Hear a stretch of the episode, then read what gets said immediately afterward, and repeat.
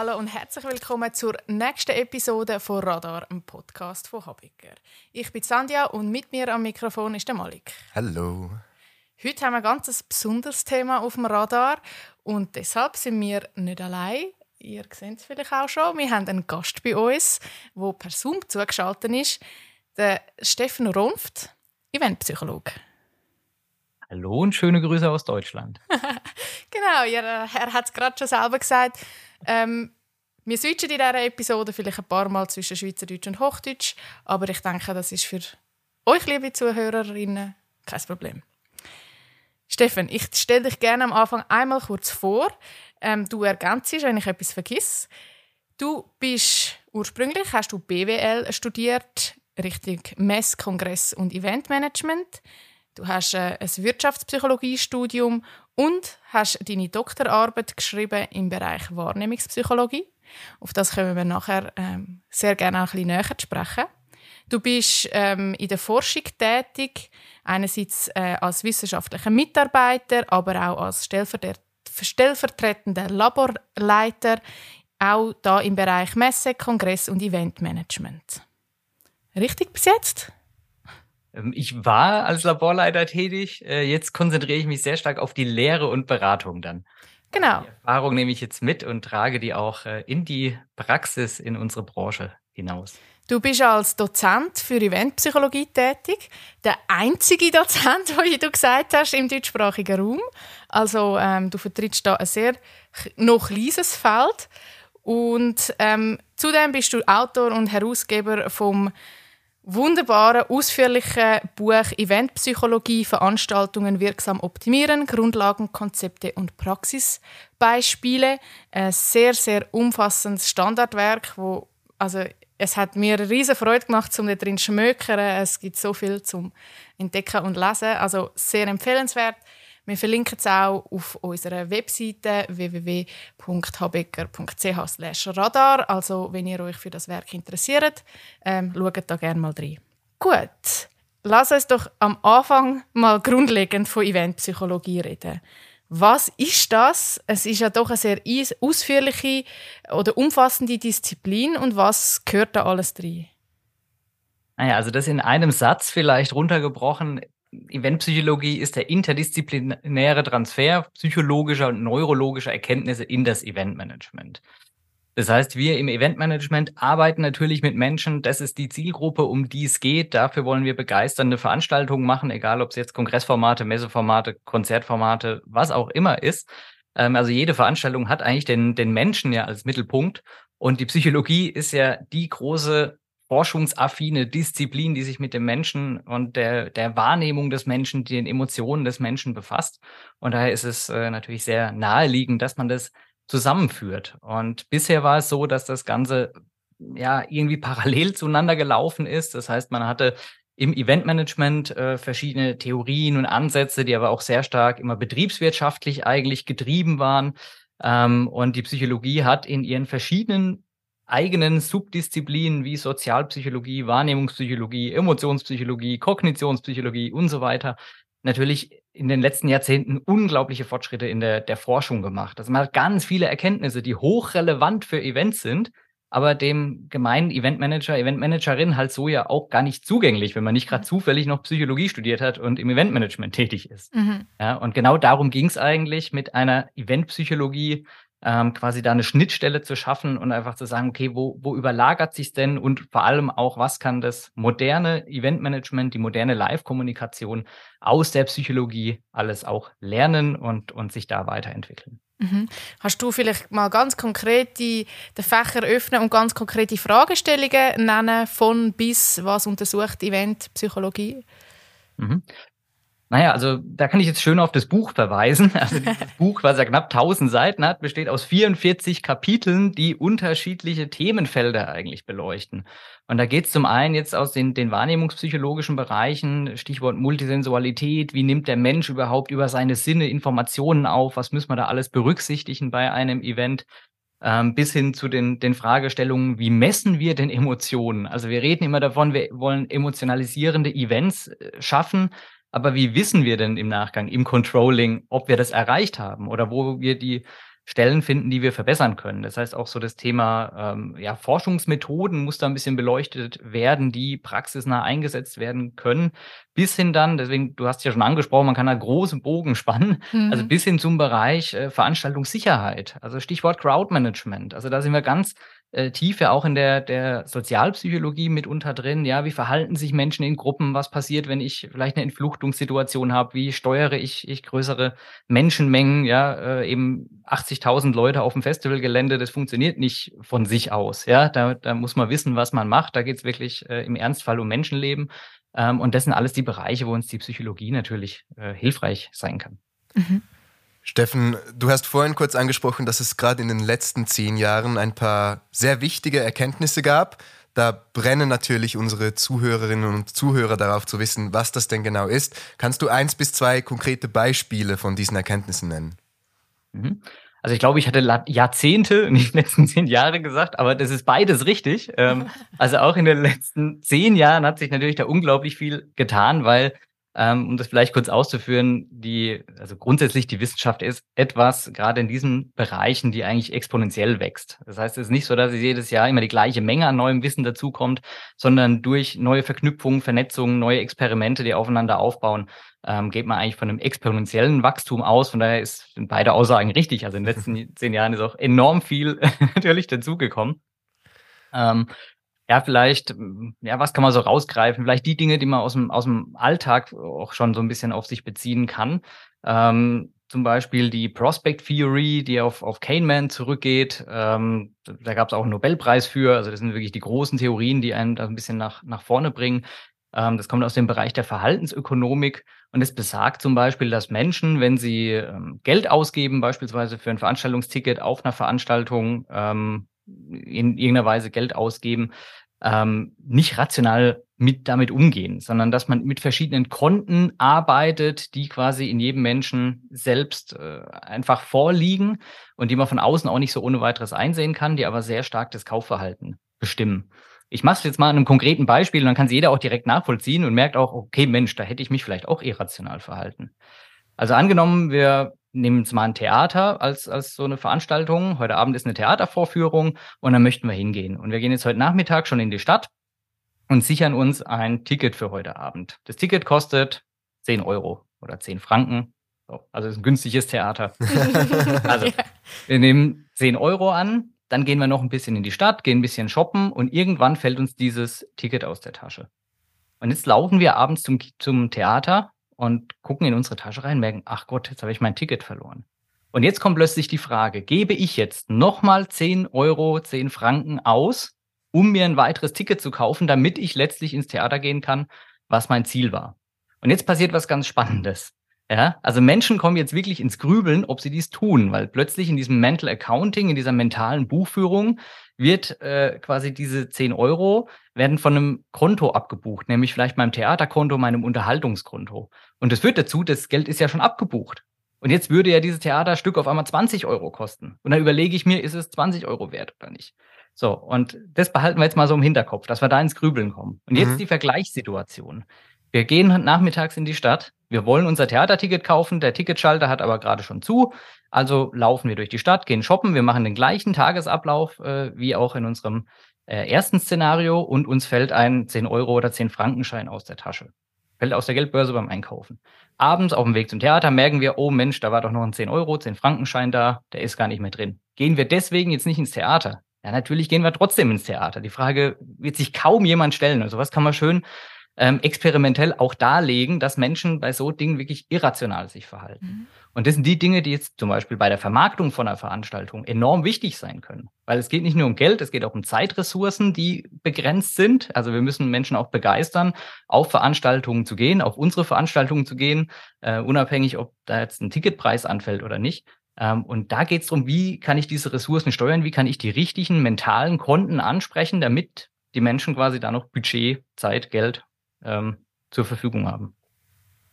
Sehr spannendes Beispiel. ich finde da definitiv auch Parallelen zu, zu meinem Kaufverhalten. ja, ja, natürlich. Ja, ja und bei, bei Veranstaltungen, die eigentlich nur Zeit beanspruchen, ist das Gleiche auch. Ne? Also das haben wir jetzt gerade während Corona gemerkt. Das war bei mir so in der Beratungspraxis immer ganz spannend, wo es immer darum ging, ja, die Leute kaufen jetzt irgendwie keine Tickets mehr.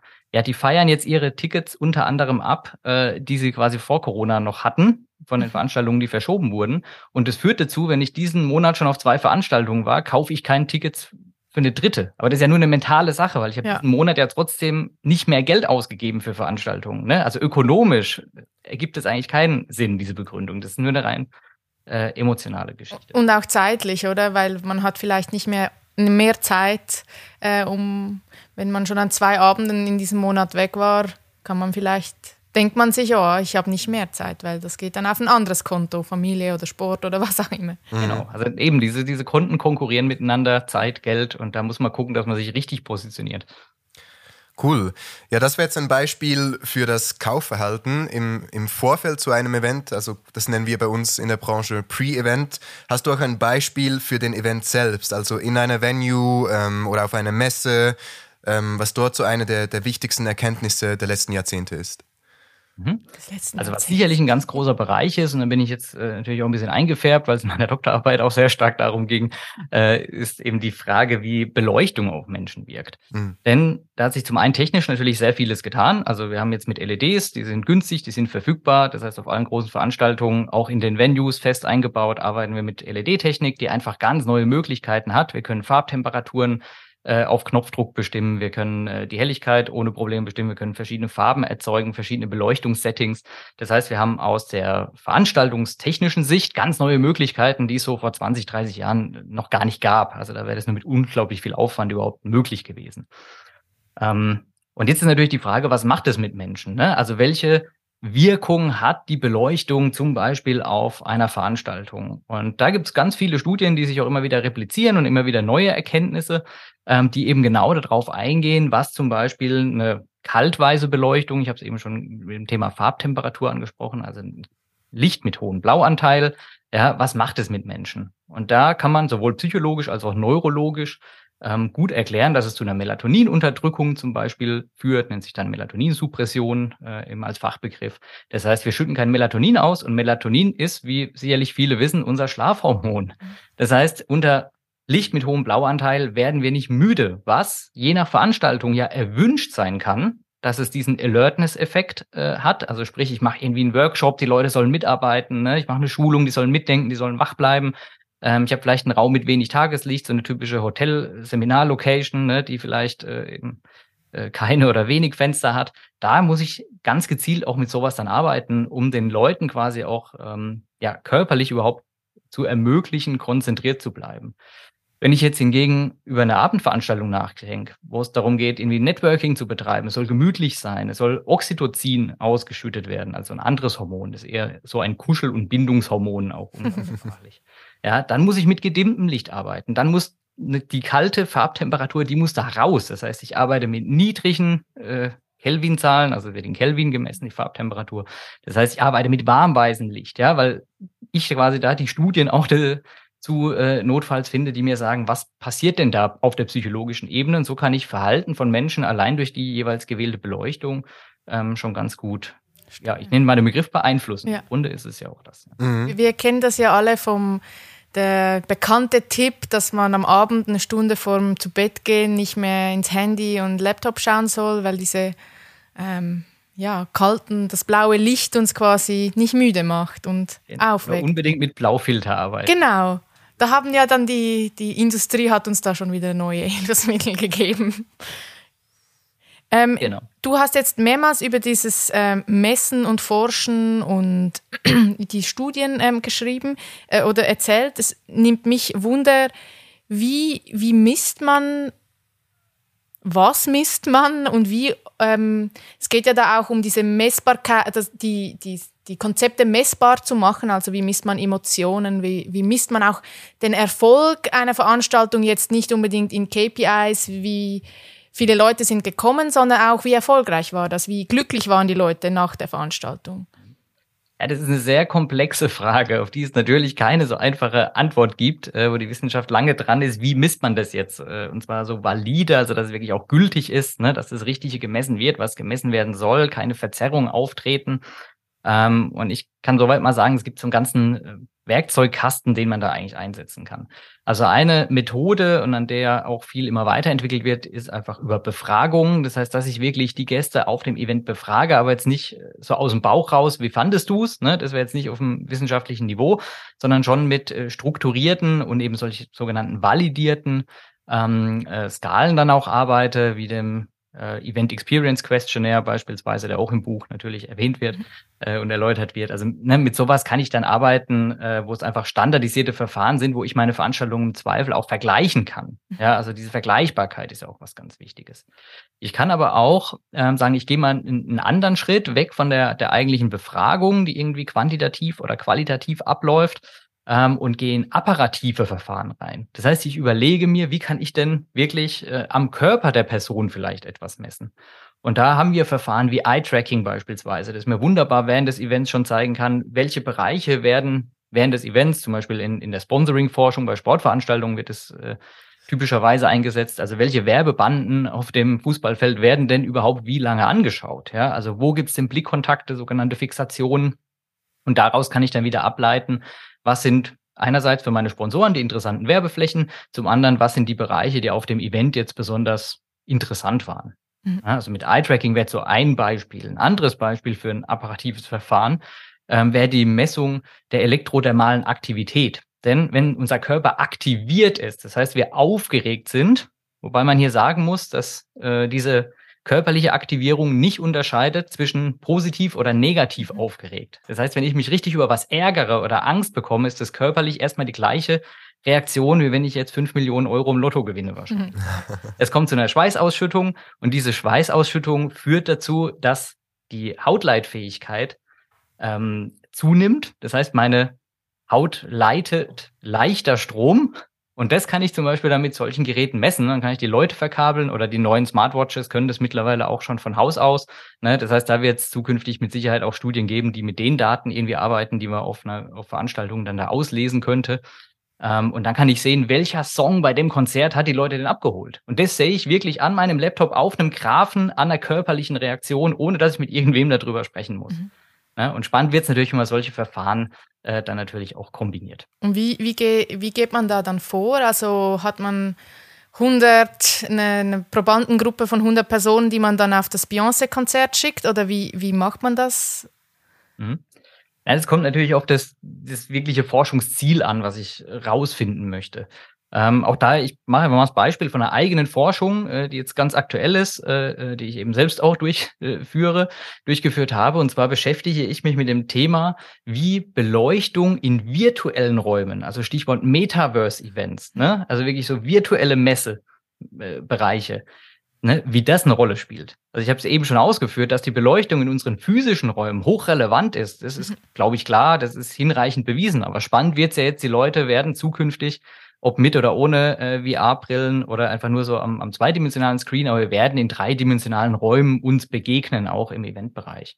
Und da habe ich jetzt den, den Fall, also ich habe eben über 100 Leute, äh, zum einen äh, quasi an ihren eigenen Devices, das heißt, jeder hat sein Gerät genutzt, mit dem er an virtuellen Veranstaltungen teilnimmt, ähm, einen in einen Raum äh, quasi reingelassen oder, oder besser gesagt, äh, dann Bilder von Räumen gezeigt und die sollten das dann auch, auch so einer standardisierten Skala bewerten, wie sie die Beleuchtungssituation empfinden und so weiter. Und daraus kann man dann ableiten, welche Wirkung die Beleuchtung in virtuellen Räumen haben kann. Und hier zur Validierung, deswegen ist der Punkt wichtig. So eine einzelne Studie ist meistens gar nicht so aussagekräftig. Mhm. Ich habe eben schon gesagt, die Leute waren in ihren eigenen Devices unterwegs, ähm, was es sogenannt biotisch macht. Das heißt, das ist wirklich die Messung, wie sie im Umfeld stattfindet, wie es in der Praxis wäre.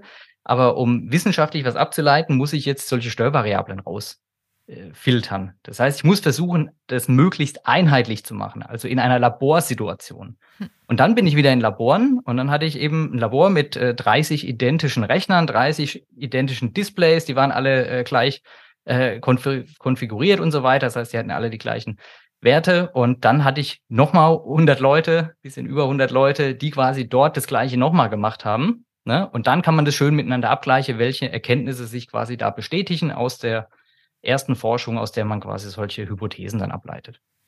Was war die Erkenntnis? Weiß ich noch nicht, ob ich das jetzt hier sagen darf, weil das noch publiziert wird. Okay, ja, das heißt, da wir, wir bleiben zurück, dran. Aber vielleicht so ein bisschen als Spoiler. Ähm, also vieles von dem, was man aus dem physischen Bereich äh, kennt, kann man auch ins äh, virtuelle übertragen. Das, das hätte ich jetzt ehrlich gesagt gar nicht gedacht. Wirklich? Also ich hätte, ich hätte jetzt erwartet, dass die, die Menschen oder ich sage jetzt mehrmal das Unterbewusstsein der Menschen ein digitales Device nicht zwingend als Raum wahrnimmt und quasi ja. darauf folgend sollten auch andere Resultate dabei rauskommen. Ich bin also sehr überrascht, dass quasi diverse psychologische Aspekte, die im physischen funktionieren, dann auch im digitalen wiederzuerkennen sind. Hm. Ja, das wird auf jeden Fall ein spannendes Forschungsfeld. Ne? Also inwiefern, in welchen Bereichen das so genau der Fall sein wird, das werden wir erst in den nächsten Jahren äh, rausfinden. Da sind wir jetzt ganz äh, neu quasi dabei. Ne? Also sieht man wieder, dass der, die technologische Entwicklung ähm, ist natürlich auch einer der Treiber. Also so eine Studie hätte man vor zehn Jahren auch noch nicht sinnvoll machen können, weil mhm. da war das halt noch nicht Thema. Da war das irgendwelche Spezialanwendungen, wenn mal einer eine VR-Brille hatte. Ähm, und jetzt äh, gerade äh, auch Corona getriggert, äh, hat natürlich plötzlich eine ganz starke Entwicklung, wenn jetzt nächstes Jahr irgendwie die, die neue Meta-Quest-Brille kommt, ne, die dann wieder auch günstig sein wird. Es wird wieder Millionen neue Nutzer hinzubringen. Das heißt, es ist was, was jährlich wächst und damit äh, mit der verschiedenen Technik und den verschiedenen Nutzergruppen aber auch die Forschung sich immer anpassen muss. Mhm. Ja, sehr spannend. Da mhm. bleiben wir dran und schauen dann, wenn das veröffentlicht wird, was du da für News dazu hast. Ähm, dieses Thema der Messung jetzt für uns in der, in der Praxis ähm, wir haben ja dann nicht die Möglichkeit, solche ähm, Methoden anzuwenden wie ihr in der Forschung. Aber was können wir machen oder wo können wir wirkungsvoll damit arbeiten? Naja, im Optimalfall muss ich Dinge ja nicht messen, weil ich Dinge quasi so gut vorhersage, dass die stattfinden. Ne? Mhm. Also das heißt, der Schritt wäre eigentlich aus der Praxis, mich so weit vertraut zu machen mit dem, was ich erreichen möchte, was man theoriebasiert auch sagen kann oder was ich aus anderen Studien übertrage, ne, wo ich sage, hey, die haben das doch getestet, also ich muss es nicht zum 18. Mal irgendwie die gleiche Studie mit meinen Leuten machen. Ich gehe davon aus, dass blaues Licht Melatonin unterdrückt, mhm. ohne dass ich jetzt äh, auf dem Event äh, bei mir den Leuten Blut abnehmen muss und Melatonin spielen. ne? So als ein Beispiel. Das heißt, ich schaue, was sind die Erkenntnisse, die da sind, äh, die wissenschaftlich fundiert sind und übertrage die und kann dadurch dann Vorhersagen treffen, um zum Beispiel zu sagen, ich beleuchte den einen Bereich äh, meines Caterings, beleuchte ich mit grünem Licht und den einen mit rotem Licht. Und je nachdem, was ich da hinlege in diesem Catering-Bereich, kann ich recht klar vorhersagen, welcher dieser Bereiche zuerst leer gegessen wird. Mhm. Mhm. Ne? Das heißt, ich muss nicht die Leute befragen, welches Licht findet ihr schön oder so, sondern ich kann es am Verhalten oder am Output, an gewissen KPIs, ne? was wurde am häufigsten verkauft, wo sind die Leute hin, an welchen Bühnen haben sich die Leute aufgehalten, welchen Eingang haben die Leute genommen. Also ich kann es quasi einfach auch ablesen anhand einer Beobachtung von ja, verschiedenen Kennzahlen, von verschiedenen Verhaltensweisen. Also ähm, so wie wir jetzt auch schon arbeiten. Genau, ja. genau. Ich wollte ich wollt gerade sagen, wir arbeiten teils wirklich auch schon so. Ähm, wir haben auch natürlich hier bei uns die Möglichkeit, uns stetig zu informieren und über die neuesten Erkenntnisse auch in der Eventpsychologie quasi abzudaten. Nur oft haben wir auf gewisse Dinge keinen Einfluss und darum würde ich dir gerne die Frage stellen, wie können wir denn unseren Kundinnen und Kunden, die ja oft beschäftigt sind mit, mit ganz anderen Dingen, wie können wir denen die, die Relevanz ähm, von Eventpsychologie etwas näher bringen? Mhm. Also ich mache das wirklich häufig äh, anhand von konkreten Beispielen, ne, die ich da konkret beziehe. Das ist manchmal auch ein bisschen ein hartes Learning, weil man durchaus ja vielleicht auch mal eine Veranstaltung, eine vorherige Veranstaltung aufgreift und dann kann mich von außen als Unbeteiligter eine Vorhersage treffen, was auf der Veranstaltung nicht gut gelaufen ist. Mhm. Und dann sagen die, ah ja, stimmt, wo, woher weißt du denn das? Ne? Und dann ist natürlich ein gutes Argument, wenn ich sagen kann, ja, das geht auf die in die Theorie, es geht auf die in die Studien zurück, das war eigentlich vorhersehbar, dass das so passieren wird. Mhm. Und dann hat man natürlich da ganz schnellen Zugang, dass die Leute einem äh, zuhören und da, da offener werden, auch für solche psychologischen Erkenntnisse. Ja, cool. Das werde ich mal versuchen so. ähm, Kommen wir noch zu einem etwas anderen Thema. Ähm, die Eventpsychologie soll uns ja eigentlich helfen, dass wir erfolgreiche Events und, und Raumgestaltungen machen können. Und da geht es ja ganz stark auch um eine Einflussnahme, um ein Beeinflussen. Und wir haben uns schon in anderen Podcasts auch ein bisschen gefragt, wo ist Beeinflussung und wo ist Manipulation? Wo sind da die Grenzen und wie reagieren auch die Zuschauer? Also wann merken die das und wie soll man da am besten vorgehen? Mhm. Ja, das ist immer eine ganz spannende Diskussion. Also wenn ich so eine Eventpsychologie-Vorlesung habe, die, die schließt immer ab mit so einer ethischen Diskussion, wo jeder seine eigene Meinung ja dann einbringen soll. Da gibt's kein richtig und kein falsch. Ähm, und da wird, wie man sich vorstellen kann, dann natürlich immer wild diskutiert. Äh, was sollte man auf Event, Events alles tun, was, was nicht, äh, welche Erkenntnisse hat man, aber sollte man nicht anwenden. Also ganz, ganz spannend. Vielleicht zu den Begrifflichkeiten kurz, ja. Ähm, also Manipulation bedeutet jetzt im, im eigentlichen Wortbegriff erstmal eine verdeckte Einflussnahme. Das heißt, ich nehme Einfluss auf eine Person, ohne dass diese das weiß, ohne das dieser Person bewusst zu machen, bedeutet aber nicht, dass diese zum Nachteil der Person sein muss. Mhm. Also das Problem ist, äh, gerade wenn man von Manipulation spricht, das, das hat dann häufig auch Schnittstellen beispielsweise zur Werbepsychologie oder so, ne? Also da, oh, da wenn man da manipuliert, dass wir da irgendwie uns ungesund ernähren und unnötige Sachen kaufen, die wir nicht wollen. Ähm, ja, das ist auch Manipulation, keine Frage. Aber Manipulation kann eben auch wirklich zugunsten ähm, des Manipulierten sein. Das ist sogar mhm. eigentlich sehr häufig so, wenn man reflektiert. Ähm, also warum gehe ich denn auf ein Event? Warum kaufe ich mir für, für ein Konzert abends ein Ticket? Das, was ich möchte als, als Dienstleistung, ist doch manipuliert werden. Mhm. Ich möchte doch auf ein Event gehen und wissen, okay, heute Abend werden durch die Beleuchtung, durch die Acts, die auftreten, durch das Soundsystem, durch die ganzen Atmosphäre, durch die 10.000 anderen Menschen, die da sind, durch die alkoholischen Getränke, die da gereicht werden, etc. pp. Ja, dadurch möchte ich doch gewisse Emotionen, gewisse Hormone getriggert wissen. Also ich will doch, im Prinzip kaufe ich ein Ticket, wo ich sage, Leute, heute Abend will ich eine richtig krasse Dopaminausschüttung, sorgt dafür. Ja. Das ist doch das, um was es geht. Oder wenn wir es auf ein anderes Beispiel äh, beziehen, wo klar ist, oh, manchmal sind es Anführungszeichen auch negative Emotionen, aber das, dafür bezahle ich ja sogar Geld. Das ist die Dienstleistung, die ich möchte. Wenn ich in, eine, in einem Freizeitpark mich in eine Geisterbahn setze, Angst bekomme, je mehr Angst ich habe, desto besser war die Dienstleistung. Ne? Mhm. Und da geht es doch um Manipulation. Also ich möchte manipuliert werden durch alles, was da ist. Also durch die Gerüche, die da sind. Ja, also in der Geisterbahn darf es im Sommer nicht irgendwie nach Schweiß von meinen anderen äh, Mitfahrenden da riechen, sondern da muss es eben irgendwie vielleicht modrig riechen, ne? Oder irgendwie so nach, nach Kellergewölbe, wenn ich da durchfahre und die Zombies überall aufstehen. Ja, also das ist ein Gesamtpaket, was ich doch so bestelle. So wie ich auch im Hotel, im Wellnessbereich äh, quasi die Manipulation auf Entspannung mhm. bestelle. Deswegen gehe ich hin. Ich erwarte Panflötenmusik. Ich erwarte eine deutlich wärmere Temperatur als in meinem Hotelzimmer. Mhm. Ne? Ich erwarte Liegemöglichkeiten. Da sage ich nicht, oh, hier werde ich aber manipuliert, dass ich entspanne. ja. Deswegen bin ich ja da. Also, also da gibt es eine hohe Akzeptanz für, für die Manipulation oder die Beeinflussung über diese Faktoren. Im Grunde ja, es kommt natürlich immer darauf an, was ich mache. Ne? Also auch mhm. da habe ich die Bereiche, wenn ich jetzt Menschen ähm, wird auf, auf Festivals zum Beispiel immer gerne kritisiert, wenn man eine eigene Währung einführt, die einen ganz komischen Umrechnungskurs hat. Mhm. Ne? Also man geht auf irgendein EDM-Festival und dann hat man irgendwie, bezahlt man das nur digital mit seinem Armbändchen und da bezahlt man aber nicht einen Euro oder Franken, sondern in irgendwelchen Fantasiewährungen, die dann in einem ganz merkwürdigen Wechselkurs umgerechnet werden, da kann man jetzt schon drüber streiten. Ne? Da will man schon klar die Menschen dazu bringen, dass sie den Bezug zu Geld absichtlich verlieren ja, und nicht mehr rational Herr der Lage sind, wie viel Geld sie da eigentlich für was genau ausgeben. Mhm. Also ne, es gibt schon die, die Stellen, die kritisch zu hinterfragen sind, aber eine Veranstaltung per se äh, besteht aus meiner Sicht aus, aus äh, viel Beeinflussungsfaktoren, die auch mit Absicht, mit voller Absicht äh, genauso da sind. Ja, genau. Also das, das sehe ich genauso. Wir beschäftigen uns ja auch oft mit Storytelling, Inszenierung, äh, mit der Dramaturgie eines Events und, und einem, eines Ablaufes. Das ist ja im Grunde gesehen nichts anderes als ja, Beeinflussung, wenn man es so nimmt. Ja.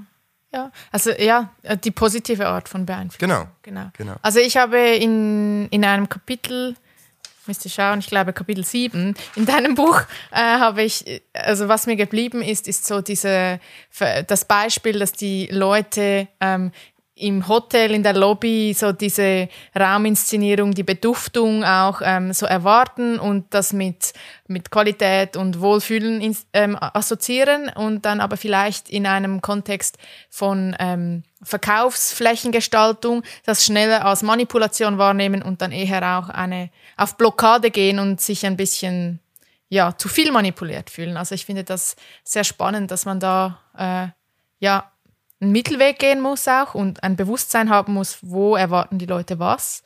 Äh, und schlussendlich sind es ja auch individuelle Grenzen von wie viel das man mag und was einem schnell dann zu viel wird. Genau, also man kann immer die Frage stellen, ne, aus welchem Interesse heraus wurde denn diese Beeinflussung vorgenommen? Ne? Mhm. Und ähm, da kann man sich dann recht leicht beantworten. Entweder es profitieren beide, also Veranstalter und Besucher, ähm, in irgendeiner Weise davon, oder man sagt, nee, da hat eigentlich eher der Veranstalter was, so bei diesem Stichwort äh, Fantasiewährungen mit komischem Wechselkurs, da hat der Besucher jetzt wenig Vorteil, den man da rein interpretieren kann, das ist klar der Veranstalter. Ähm, wohingegen bei einer Lobby, ne, kann man sagen, wir wollen ja ein gutes äh, Kundenerlebnis schaffen und es zahlt wiederum auch auf unsere Marke ein. Also das wäre so ein Win-Win, wo ich sage, da profitieren ja eigentlich beide. Mhm. Was mich sehr wundernimmt, Steffen, ist das ganze Thema mit Sponsoring und Logos bei Events. Das funktioniert ja auch sehr oft ähm, unterbewusst, dass einfach Logos platziert sind, ähm, die Leute das wahrnehmen. Wie wichtig ist oder welchen, welche Gewichtung nimmt Sponsoring in der Eventpsychologie ein und wie kann es genau verstanden werden? Mhm. Naja, also man muss wissen, ein Großteil der, der Sponsoring-Forschung bezieht sich halt häufig auf Sportveranstaltungen, weil da halt wirklich mit, mit Abstand einfach mal das meiste Geld äh, unterwegs ist in den Bereichen. Ne? Also bei Kulturveranstaltungen ist das vergleichsweise geringer Teil, jetzt verglichen eben gerade mit den, den großen äh, internationalen Sportarten. Ähm, aber aus diesen Bereichen kann man das dann wiederum in die allgemeine Eventpsychologie, wenn man das so möchte, natürlich gut transferieren. Das heißt, wenn ich jetzt nach einer äh, Studie suchen würde, die mir was zum Thema äh, ähm, Markenplacement bei Veranstaltungen äh, aussagt, vielleicht so eine Eye-Tracking-Studie, ne, wo ich mich einmal einlesen möchte, was kam denn da raus. Ähm, da würde ich jetzt nicht nach dem Keyword Eventpsychologie suchen, weil Eventpsychologie als solche ja keine eigenständige Disziplin ist, die jetzt äh, da solche Studien dann verschlagwortet, sondern das wäre jetzt irgendwie einfach allgemein der Begriff Sponsoring-Forschung, die dann häufig äh, in den Sportwissenschaften angegliedert sind, die in der BWL natürlich im Sportmanagement angegliedert sind, ähm, die man dann da findet. Ne? Also da, da in der, der Wissenschaft geht es immer viel darum, mit den, den richtigen Keywords eigentlich zu mhm. arbeiten. Also wenn man einmal das richtige Keyword hat, dann ist man auch auf der richtigen Spur und findet auch ganz viel weiteres Wissen ähm, dazu. Aber ich brauche halt einmal so diesen, diesen Zugang ähm, wo gerade auch dieses Buch, äh, was ja schon erwähnt wurde, natürlich dazu dienen soll, genau zu sagen, ach stimmt, das ist ja der Begriff, äh, um den es da geht und dann kann ich mich selbst auch weiterführend äh, da nochmal weiter einlesen natürlich. Mhm. Ich habe aus dem Grund gefragt, ich sehe immer sehr viele Logos auf mhm. Events und ich würde jetzt mal so forsch sagen, dass die mich jetzt aber nicht wirklich beeinflussen. Ähm, hm, da muss man schauen, muss man schauen, was für Logos, in was für einem Kontext genau, würde ich so pauschal jetzt nicht unterschreiben. Allein die Tatsache, dass du dich jetzt ja an Logos erinnern kannst, die hm. du auf Events gesehen hast, sagt ja schon, dass das Ganze in irgendeiner Weise funktioniert hat. Das heißt, die, der, der Recall, also dass du eine Marke kennst oder auch Recognition, also eine Markenwiedererkennung, wenn ich dir jetzt ein Markenlogo zeige, dass du jetzt aus dem Kopf raus vielleicht nicht mehr erinnerst hättest, aber sagst, ach stimmt, kenne ich, habe ich schon gesehen und vielleicht sogar den Kontext noch dazu hast. Ach, das war auf der Veranstaltung. Und dann das positiv assoziiert ist. Wenn du jetzt natürlich sagst, oh, das war eine grottenschlechte Veranstaltung, klar, haben wir einen negativen äh, Image-Transfer, das wollen wir nicht. Aber allein die Tatsache, dass du sagst, du erinnerst dich an Markenlogos auf Veranstaltungen, spricht schon sehr dafür, dass das äh, doch seinen Nutzen hat und auch auf psychologischer Ebene bei dir ins Gedächtnis gefunden hat. Sehr gut, dann hat ja alles seinen Sinn. ähm, bevor wir abschließen, noch eine Frage. Wir haben gerade jetzt nach Corona sehr oft auch mit der Kundenfrage zu tun ähm, oder mit der Schwierigkeit zu tun, dass unsere Kunden ähm, vor der Herausforderung stehen, dass Leute zu ihrer Veranstaltung kommen müssen. Also wenn es jetzt nicht ein Event ist, wo klar alle Mitarbeiter sowieso kommen müssen, wie bringt man die Leute auf ein Event, jetzt gerade auch Corporate Events, ähm, was, ja, was motiviert die Leute wirklich, um hinzugehen? Hm. Ja, das ist die Frage, die, die eben so im letzten halben Jahr, glaube ich, alle ein bisschen umtreibt. Ähm, also der Punkt ist wirklich, man muss herausstellen, dass ein Event ein einmaliges Erlebnis ist. Und das muss ich entsprechend auch so kommunizieren. Das heißt, was immer, was ich immer schwierig finde, man sagt, ja, da findet das Event statt und wenn du da nicht kannst, auch das ist dann da in vier Wochen nochmal irgendwo anders. Mhm. Finde ich nicht gut, weil es muss klar sein, es ist ein Event, da musst du dabei sein, da musst du möglichst live dabei sein, vor Ort, in Präsenz, damit du eben dieses volle Paket hast. Das heißt, es muss auch was Exklusives geboten werden. Deswegen, ich stehe durchaus auch Hybridveranstaltungen kritisch gegenüber, mhm. ähm, weil wir genau dieses Problem dann daran sehen. Ne? Also die Leute wägen ab, lohnt sich, dass ich mich da jetzt extra in Zug oder in Flugzeug oder ins Auto setze und da irgendwie hinfahre, vielleicht noch übernachten muss und von meiner Familie weg bin, wenn ich doch das Wesentliche, die Keynote Speak, um die mir es geht, äh, wenn die auch online gestreamt wird. Also ich würde eine klare Unterscheidung treffen, um diese Wertigkeit einer Live-Veranstaltung auch wirklich oben zu halten. Ja? Also von Hybrid wirklich gut reflektieren, ob das zielführend ist. Mhm. Ähm, bei manchen Veranstaltungen mit Sicherheit. Ähm, manche Veranstaltungen sehe ich auch ehrlich gesagt im, im voll digitalen Bereich, also sowas wie eine, wie eine Hauptversammlung, ähm, wenn es rechtlich äh, jeweils nach dem Rahmen zulässig ist äh, sehe ich da wenig Bewandtnis, warum irgendwelche kleinen Einzelaktionäre durchs ganze Land fahren müssen, um da dem Bericht vom Vorstand zu lauschen. Also das mhm. kann man wunderbar online aus meiner Sicht abbilden, da muss keiner mehr äh, durch die Gegend fahren. Ähm, das sehe ich da nicht, aber wenn eben Emotionen im Vordergrund stehen, wenn natürlich auch im Vordergrund steht, dass sich die Teilnehmenden untereinander austauschen, vernetzen, äh, Gruppen bilden, ne? also so Stichwort Mitarbeiter, freiwillige Mitarbeiterveranstaltungen vielleicht auch, mhm. ne? also wo es ja auch um Teambuilding-Aspekte äh, geht, äh, da klar hervorstellen, warum es nur jetzt und hier und in Live dort vor Ort geht. Mhm. Und das fehlt mir manchmal ein bisschen.